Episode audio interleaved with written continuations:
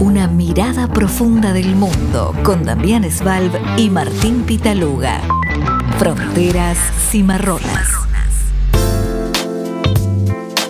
En este séptimo episodio de podcast Fronteras Cimarronas vamos a hablar de las elecciones en España del próximo domingo 23 de julio. Conversaremos con el analista internacional Juan Elman sobre el impacto que generaría un eventual triunfo de la alianza del Partido Popular y de la ultraderecha Vox. También analizaremos los años del gobierno de Sánchez, del PSOE, junto con Podemos, sus errores y aciertos.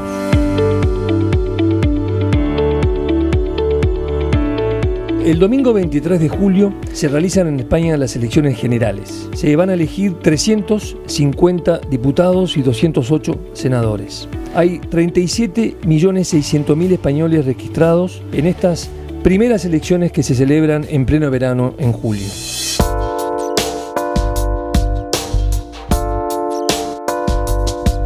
Bueno, Martínez, ya estamos en comunicación con nuestro invitado de, hoy, que nos ayudará a analizar la, realidad española a, horas, diríamos, de, las elecciones trascendentales del, próximo domingo. Eh, se trata de Juan Elman, que es periodista, analista internacional, trabaja en cenital.com, en la radio eh, Futuro eh, Rock, en la TV pública eh, recomiendo un newsletter que tiene cada 15 días, si no me equivoco, ahí en Cenital, eh, que es muy, muy completo y muy, muy claro a la hora de analizar la, temática internacional. También hace poco escribió un libro sobre, sobre Chile. Eh, sé que estuvo ahí también haciendo trabajo de campo. El libro es Nada será como antes, hacia dónde va Chile. así que bueno, es un gusto para nosotros tenerlo, tenerlo acá. Hola, hola Juan, ¿nos escuchás?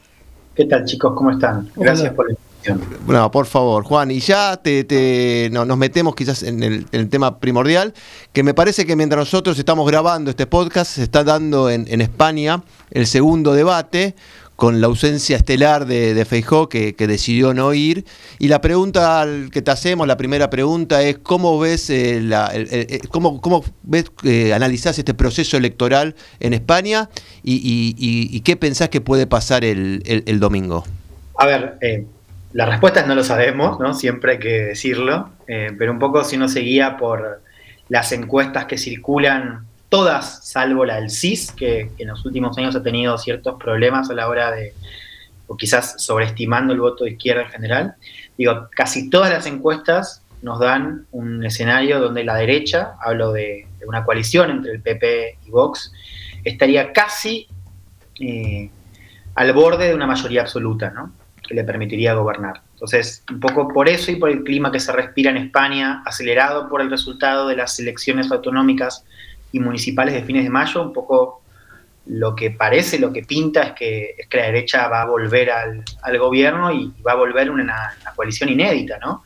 Eh, desde, el franquismo, ¿no? desde la recuperación democrática, es una coalición entre el Partido Popular y Vox, ¿no? Que en cierta medida yo lo pensaba recién, estaba intentando decir, bueno, ¿qué, podría decir? Y pensaba un poco en, lo que significa para el sistema político, ¿no? Eh, que, supo ser bipartidista por mucho tiempo, hoy ya no lo es más, y me parece que así como vimos eh, la primera ruptura por izquierda, ¿no? Que, un poco se, se, termina sintetizando en esta coalición entre el PSOE y Podemos, ¿no? De este gobierno, creo que ahora le llega el turno a la derecha, ¿no? que es una derecha que se ha renovado también, eh, no solo en liderazgo, sino también en, discurso, eh, y llega con Vox como, como principal novedad. ¿no? O sea, creo que ya vimos una ruptura de ese bipartidismo por izquierda, creo que ahora lo empezamos a ver por la derecha, creo que lo, interesante, lo llamativo es que hace unos años pensábamos que esa renovación o que, que esa ruptura iba a estar más encarnada por el centro derecha liberal, hablamos de Ciudadanos,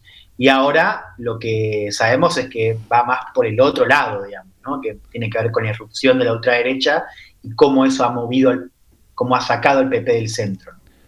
Justamente, Juan, yo, eh, ¿cómo estás? Habla Martín Pitaluga. Te quería preguntar sobre el, fenómeno de, de, lo que es la extrema derecha en España, un fenómeno europeo también, que es el Vox, el partido de Abascal, que es un hombre que es un partido aparentemente muy personalista, este hombre, este vasco de 45 años.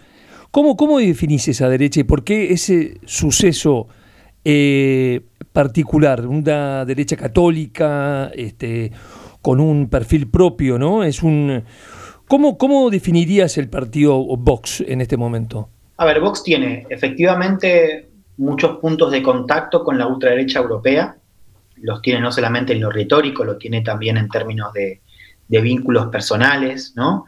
Eh, con, derechas de, Europa, digo, desde Hungría, que es como la, principal referencia, hablamos de Víctor Orbán, como también otros líderes. Bueno, hace poco, hace unos meses, eh, Giorgia Meloni, la actual eh, primera ministra de Italia, estuvo de hecho eh, reunida con, gente de Vox. Digo, hay efectivamente puntos de contacto y hay también, por supuesto, ciertas particularidades españolas. No, no hay que dejar de, mencionar que, el, caso de Vox es un caso digo, llamativo porque primero que es una fuerza que, reivindica el franquismo o al menos, digamos, se reconoce como como era cierta tradición que se asoció al franquismo, ¿no? vos hablabas de esta derecha eh, católica bien españolista, eh, y lo interesante también es verlo como, una derecha que, supo estar contenida en el Partido Popular, digamos, porque Vox sale, sale de ahí, eh, antes de ser un partido, ¿no? un Partido Popular que quizás con, con las NAR, que, es la que, encabezaba una de las ramas, que después tuvo cierta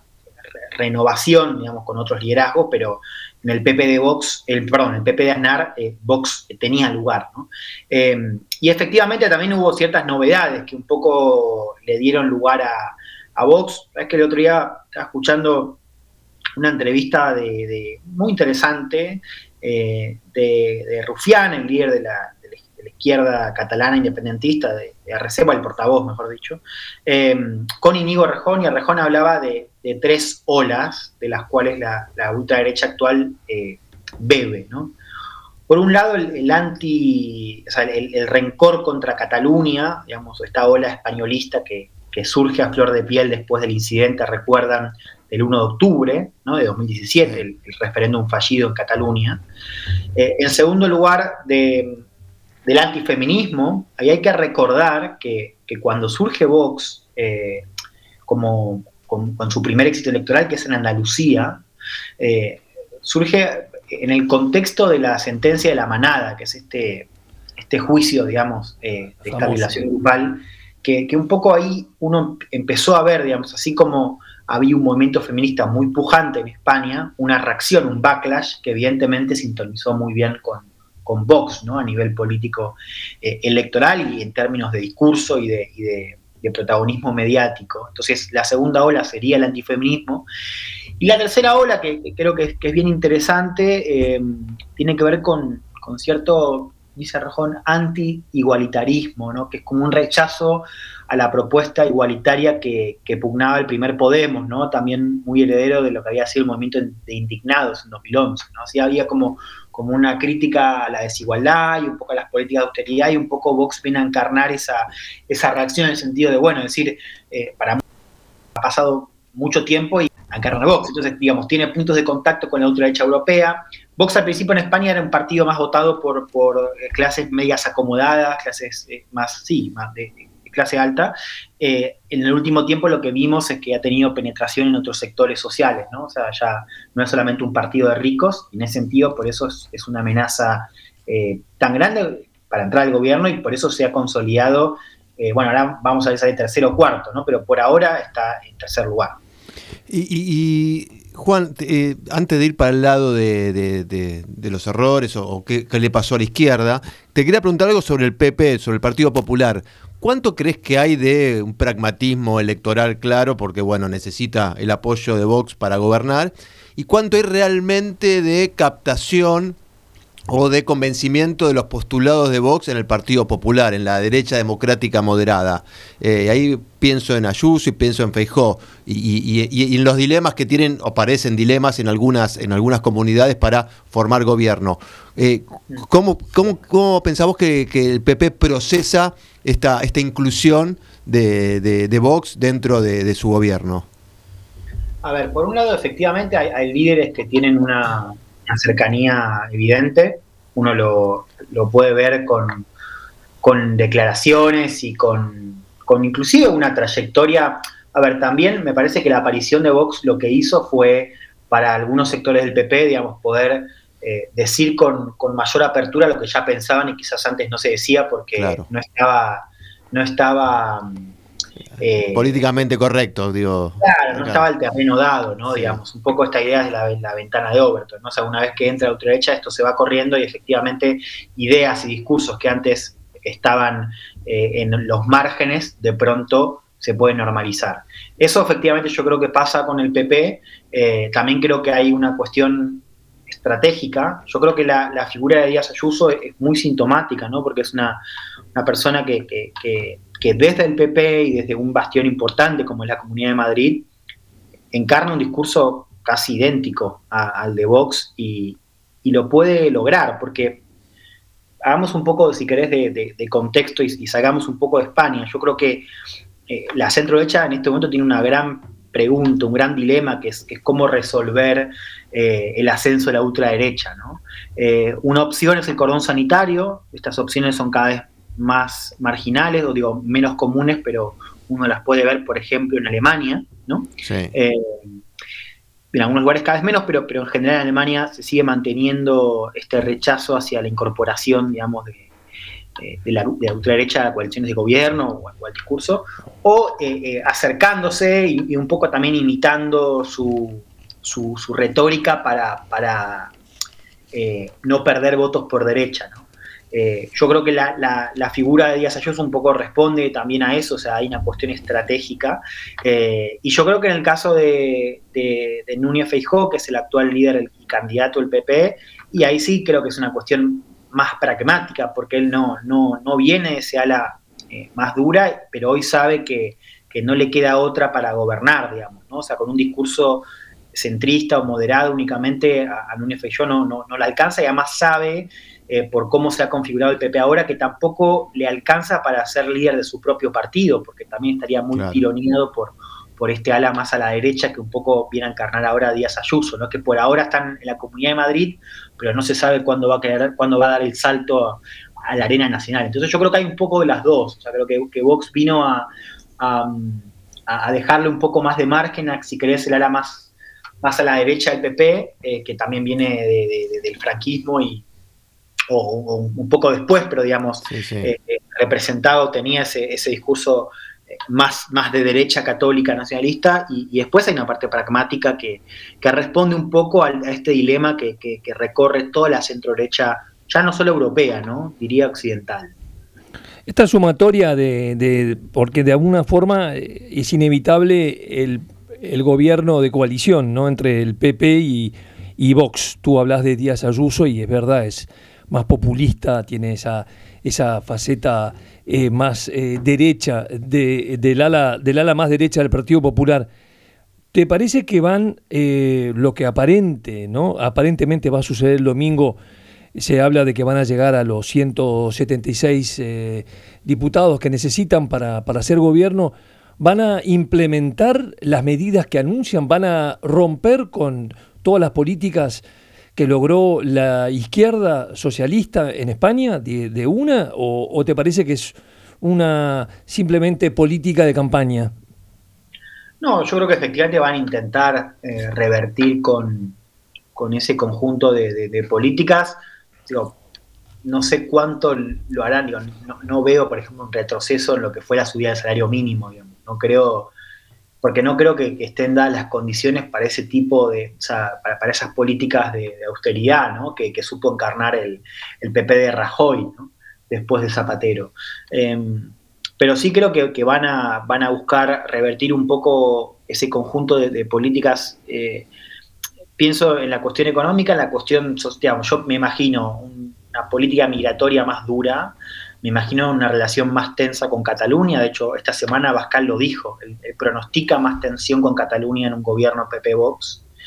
Y después hay que ver cómo se da la incorporación de Vox, ¿no? En el caso de que ganen eh, las elecciones, porque mm, uno a juzgar por la experiencia subnacional eh, ve que, que Vox no pide grandes carteras, pero sí pide tener incidencia en carteras que le son útiles a su narrativa, ¿no?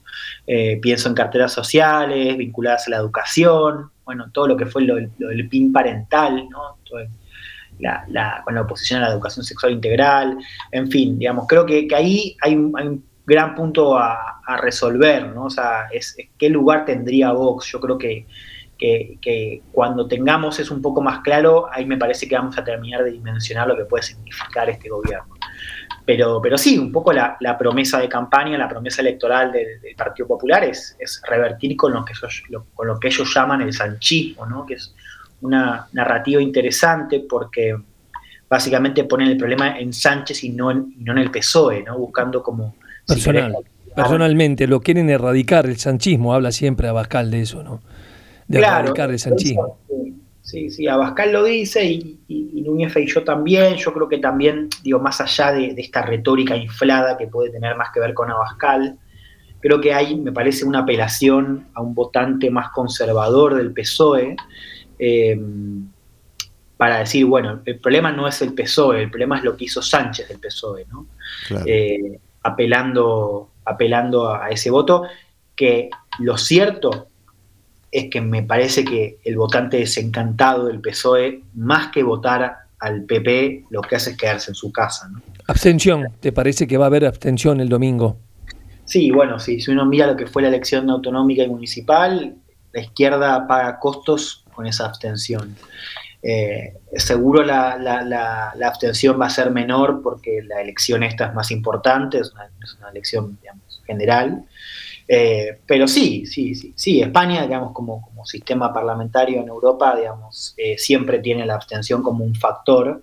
Eh, y creo que estas elecciones también lo, van a tener. Sí, en, pleno verano. Ahora, ¿por qué, otra pregunta, ¿por qué Sánchez es tan cuestionado o es tan impopular o, tiene tan poco suceso? Porque de alguna manera tiene una, más allá de las, las leyes, las propuestas, como la ley de alquileres y una cantidad de otras cosas que es el proceso de una, de una izquierda española, de un PSOE que ya tiene muchos años eh, en distintos gobiernos. ¿Por qué él personalmente es tan cuestionado? ¿Tú pensás que, que es una persona que peca por la soberbia o, simplemente es un tema del partido, un tema de cambio, eh, digamos, de la gente, de españoles? Yo creo que hay dos cosas. ¿Vos preguntás por, por el rechazo general o, dentro del PSOE? No, por el rechazo general de los españoles. ¿Por qué los españoles son anti sanchistas, digamos? ¿Por qué hay tanta reacción teniendo unos números que no son tan dramáticos? Porque hay un crecimiento en España, si bien la inflación es alta, así como en el resto de Europa es menor que en, algunos países de Europa. Eh, los acuerdos de préstamos que logró con, con la Unión Europea son buenos, el turismo, por ejemplo, ha sido exitosísimo, está, está siendo muy bueno. O sea, no tiene eh, aparentemente unos, un, digamos, unos números desastrosos en España. ¿Por qué tan golpeado el hombre, no? Mira, yo tenía la, tengo la misma pregunta, la misma duda. Cuando se la hice hace unas semanas a, a un profesor de la Complutense en Madrid que se llama Javier Francés, él me dijo, bueno, hay un rechazo a un gobierno de izquierda, punto. O sea, hay una reacción a eso. Efectivamente, el gobierno fue progresista, el más progresista de su historia, seguramente, más que Zapatero, que, digo, también Zapatero tuvo una reacción fuerte, ¿no? Eh, digo, más allá del contexto de crisis. Em, y, y, efectivamente es una reacción hacia políticas de avanzada en materia social, cultural y también económicas, ¿no? Porque como bien vos decís, digamos, tiene récords bastante buenos o números buenos a nivel económico, eh, tiene logros a nivel europeo, que creo que eso es una novedad, es una España, digamos, que, efectivamente eh, tuvo, me parece que otro lugar en el concierto internacional europeo, lo, vimos en la guerra en Ucrania, pero sobre todo lo vimos en, el, en la salida, en la respuesta que dio la Unión Europea eh, a, lo que fue la crisis de la pandemia, económica y sanitaria, con, España como un gran país beneficiado, ¿no? junto a Italia. Eh, yo creo que hay efectivamente un, rechazo hacia eso, ¿no? O sea, yo creo que eso habría que tenerlo en cuenta. Después, a ver, yo, también lo miro desde afuera, ¿viste? No, no sé cómo se percibe a Sánchez.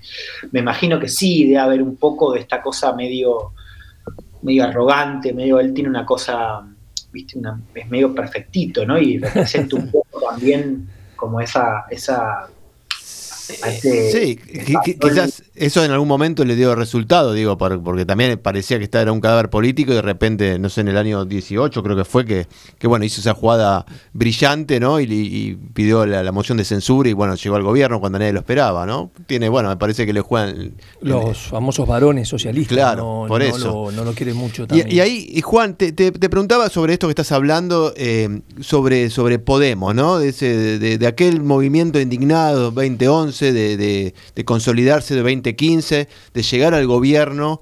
¿Cómo, cómo analizás vos esa, esa trayectoria tan breve pero tan intensa, eh, ¿qué, marcarías como aciertos de Podemos y de, bueno, de, lo que era Podemos y ahora bueno tiene distintas eh, denominaciones? Y, cuáles son las cosas a favor y cuáles pensás en que, en que, en que, no les fue del todo bien o qué errores cometieron?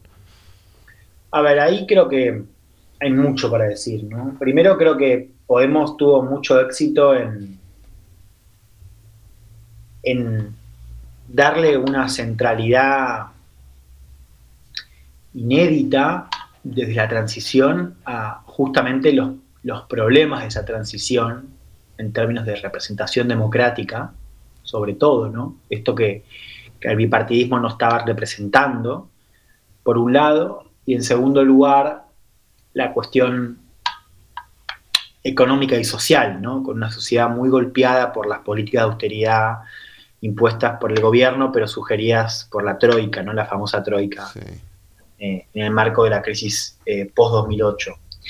Yo creo que ahí podemos tener un éxito rotundo ¿no? en términos de, atención mediática, en términos de discusión, en términos de, todo lo que va generando y, y efectivamente pone, lo puso al sistema político de la transición eh, contra las cuerdas. Yo creo que ahí hay, un éxito eh, muy claro con, una campaña, una estrategia de comunicación muy novedosa, eh, con spots brillantes, con, líderes, digamos, interesantes también, en el caso de Pablo Iglesias como, gran referente, un tipo, digamos, profesor universitario, sin corbata, ¿no? mucho menos solemne que, que al resto de, sus competidores en ese momento a nivel nacional.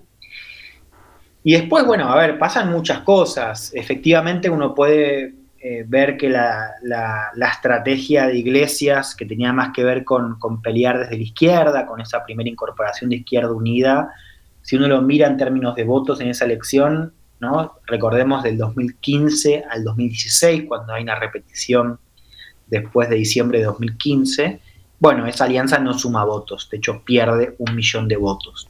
Entonces ahí ya me parece que hay algo, una, estrategia que no, suma votos, más bien lo, lo pierde. Después está la cuestión de internas, que también golpeó mucho al partido, ¿no? muy sintetizado o muy bien simbolizada con, con la pelea y la disputa entre Iglesias y Errejón. Ahí me parece que empieza a haber una dinámica eh, desde la conducción de Podemos que, tiene cada vez más recelo em, hacia adentro de, del partido y en, otros lugares, porque recordemos que, Podemos era una marca, o sea, Podemos, eh, digamos, más allá de su base en, Madrid, tenía eh, acuerdos con fuerzas que representaban un poco lo mismo, pero que no eran lo mismo. Entonces yo creo que después con, ese corrimiento y me parece que también con esos problemas internos, eh, bueno, esas distancias se hacen un poco más evidentes. Yo creo que un buen, síntoma de eso fue toda la discusión dentro de Sumar, donde la nueva plataforma de, Yolanda Díaz, donde muchos eh, que eran ex compañeros de, iglesias y de ese Podemos, de otras regiones, eh, se mostraban en contra de sumar a Podemos. creo que hay efectivamente, como decía al comienzo, esta reacción marca ¿no? y dibuja un nuevo momento cultural donde Podemos ya no es la novedad, donde la novedad pasa a ser Vox, y yo creo que eso, eso le pesa, ¿no? Con el hecho de que además entra el gobierno, con lo cual además pierde como ese componente, si querés, más anti-establishment que, del cual bebió en sus comienzos.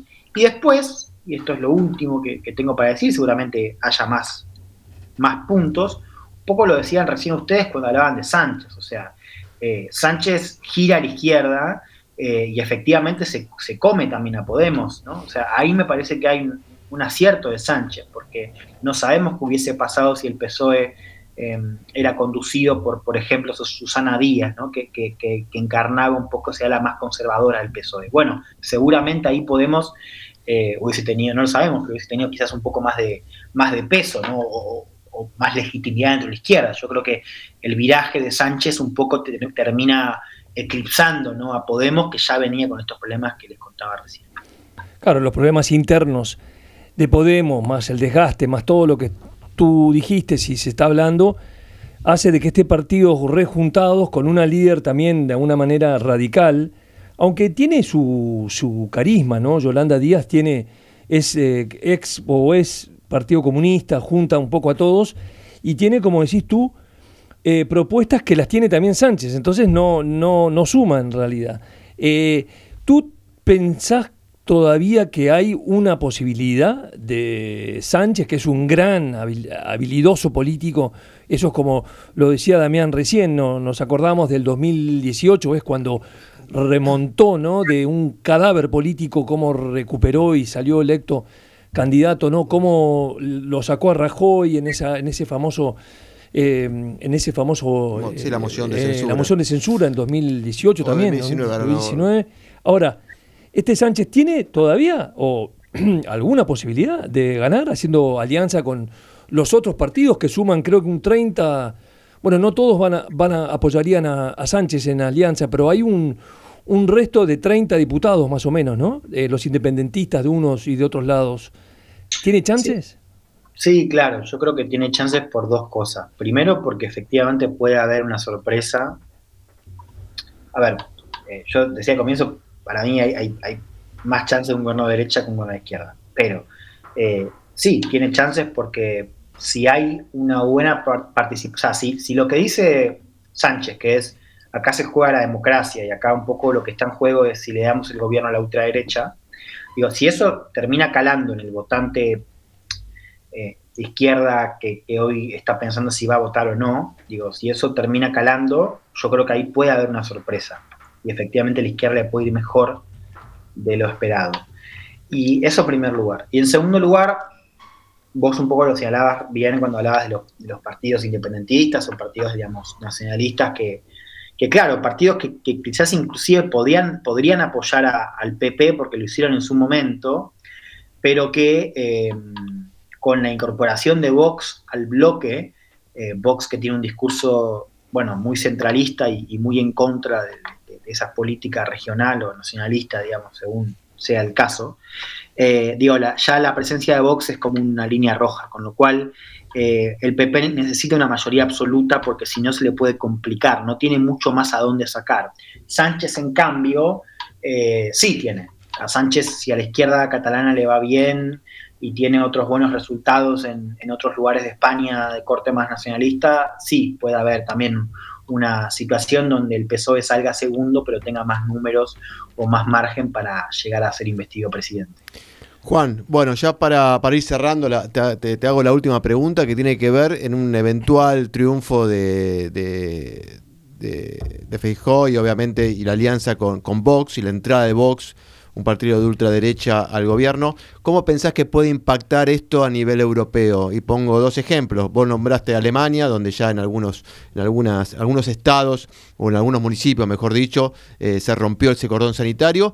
Y en Francia, ¿no? Donde, bueno, Macron siempre, bueno, está haciendo, tratando de hacer equilibrio y, Le Pen y demás. ¿Pensás que eso puede impactar al, ver Europa como en un país importantísimo, creo que la cuarta o tercera economía de, Europa, eh, gobierna la extrema derecha? ¿Eso le puede dar impulso a a, estos sectores en esos países? Sí, sí, sí, sí. Creo que la cercanía hasta geográfica con Meloni, digamos, ahí puede haber un, eje, ¿no? No hay que olvidar la cuestión migratoria al Mediterráneo eh, y no hay que olvidar que España detenta ahora la presidencia rotativa del Consejo Europeo, con lo cual le puede dar ímpetu no creo que la política exterior esté tenida, digamos, con la ultraderecha. Yo creo que eso va a ser el Partido Popular, digamos. Creo que en la cuestión migratoria también, pero me parece que ahí la llegada de Vox y, esto que podemos ver como, como cierta infiltración de la ultraderecha en, la dirección de, estas políticas públicas, bueno, sí, creo que va a tener un mensaje muy fuerte y como digo, la cuestión de, la presidencia rotativa no es menor. Y, bueno, ya eh, el hecho de de, tener acceso a un gobierno más, digo, y un gobierno, como decías vos, un país importante como España, sí, por supuesto le, daría impulso. Hay que ver qué pasa en, América Latina, porque efectivamente Vox tiene una red bastante aceitada de contactos con la ultraderecha latinoamericana, ¿no? Con, Milei, por ejemplo, ¿no? Que ha ido a los meetings. y no está ahí con más, sí. más abajo Milei también, me parece, ¿no? sí, sí, a ver, en la Carta de Madrid firmaron, Waldo Wolf firmó la Carta de Madrid, por Sí, sectores, sí, los sectores más duros de, Juntos por el Cambio. Mirá. Sí, de Perón, mejor dicho. Perla firmó también. Eh, bueno, Milei, como decíamos, y también tiene contactos con, José Antonio Casa en Chile, eh, María, María Corina Machado en Venezuela, Eduardo Bolsonaro en Brasil, ¿no? Digo, hay efectivamente una red de vínculos que hay que ver si, si se termina, eh, bueno, capitalizando en, vínculos más fluidos o, o algo ahí para así de cerca, pero, pero seguramente impulso haya.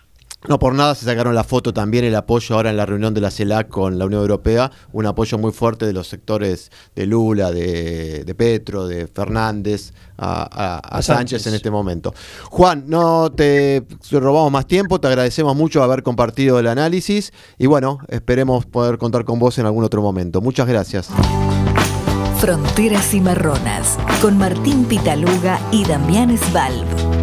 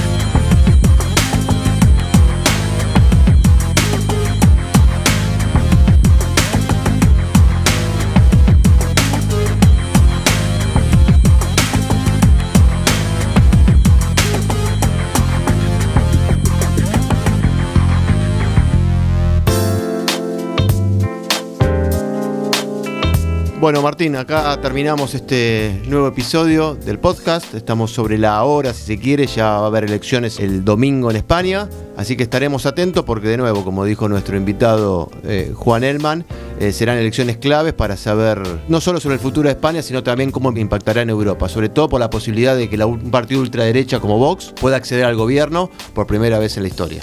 Fronteras y Marronas, con Martín Pitaluga y Damián Svalb.